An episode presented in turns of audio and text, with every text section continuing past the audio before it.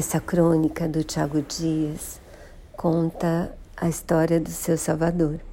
Seu Salvador é um jornaleiro, no momento aposentado, de 85 anos, que veio para o Brasil, chegado de Portugal com a família em 1957. Em 62 ele já conseguiu abrir a banca no centro de São Paulo, na Consolação, e a banca era o maior sucesso. Ele chegou a vender milhares de jornais por dia, chegou a ter fila para comprar jornal. E, e aí ele contou né, para o Tiago as histórias desse tempo. O filho dele herdou a banca, mas hoje a banca vende de tudo, né, como todas as bancas de jornal no Brasil, porque revista e jornal praticamente não vende. Tudo culpa da internet, como ele diz.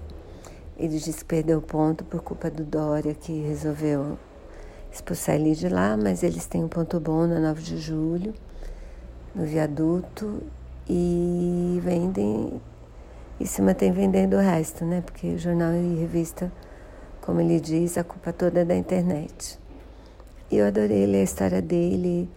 Essa crônica saiu num, numa parte do UOL que chama Tab UOL e é na coluna dos perfis. Eu adoro, super recomendo. Vou deixar o link para vocês lerem aqui.